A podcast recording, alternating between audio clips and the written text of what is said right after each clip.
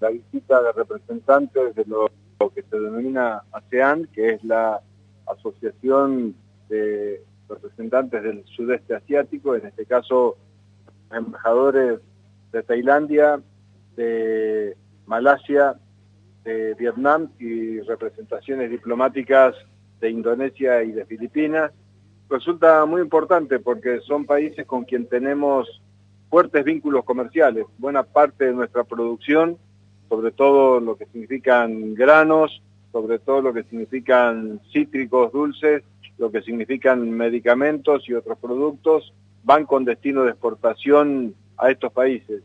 Eh, poder estar en territorio, que los representantes diplomáticos, los embajadores, conozcan nuestros sistemas productivos, conozcan a nuestros productores, es una agenda que durará, comenzó ayer, será todo el día de hoy, mañana, por lo tanto es una agenda integral e intensa y esto posibilita facilitar los negocios que llevamos adelante, posibilita también la la oportunidad para recibir inversiones que pueden mejorar nuestros sistemas productivos y fundamentalmente lo que es el intercambio comercial eh, y también desde la parte del conocimiento.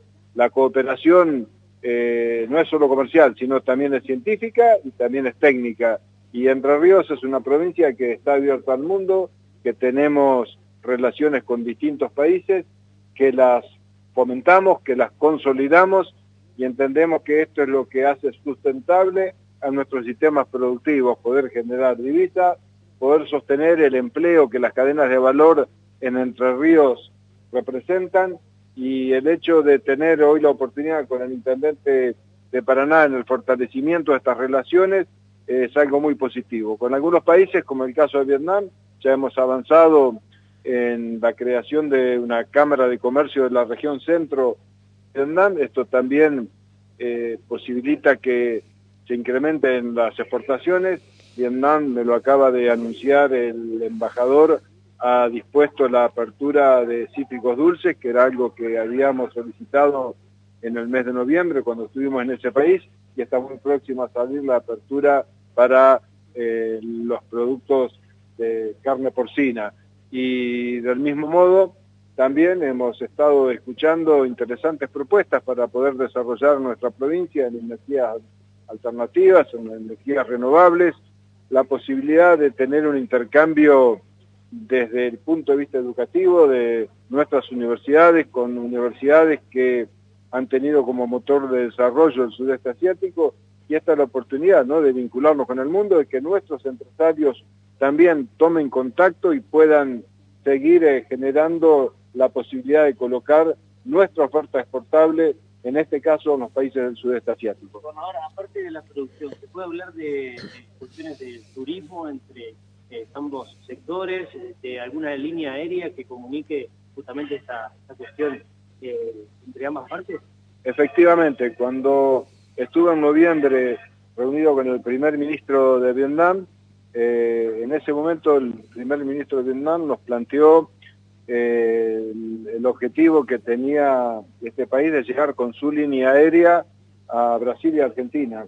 Y esto, cuando estuvimos el mes pasado en Rosario con la representación diplomática de la República de Vietnam y la región centro, estuvimos allí con el gobernador de Córdoba y de Santa Fe también, justamente volvimos a hablar de este tema. Sería la primer conexión aérea directa con, con Asia y esto sin duda posibilita un gran flujo de turismo, ¿no? Sobre todo para poder recibir en nuestro país, en nuestra zona, turistas del sudeste asiático y por supuesto también poder generar eh, una cercanía que no es solo el turismo, sino también para quienes van a realizar negocios se facilita mucho las comunicaciones y en este y en este sentido hoy hemos dado un paso más en la concreción de esta línea aérea. ¿Está la totalidad, gobernador, está la totalidad de, o hay algunos que se ven a sumar No, eh, ASEAN es una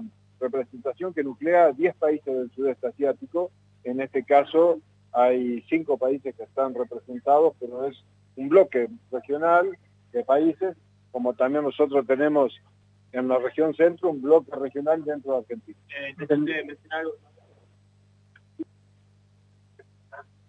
de conocimiento, ¿esto tiene que ver con Paraná? Sí, la verdad que se mostraron muy interesados en el desarrollo del distrito del conocimiento, lo pusimos al tanto del proceso de licitación para construir el edificio, más de 6.200 metros cuadrados, para radicar empresas del conocimiento.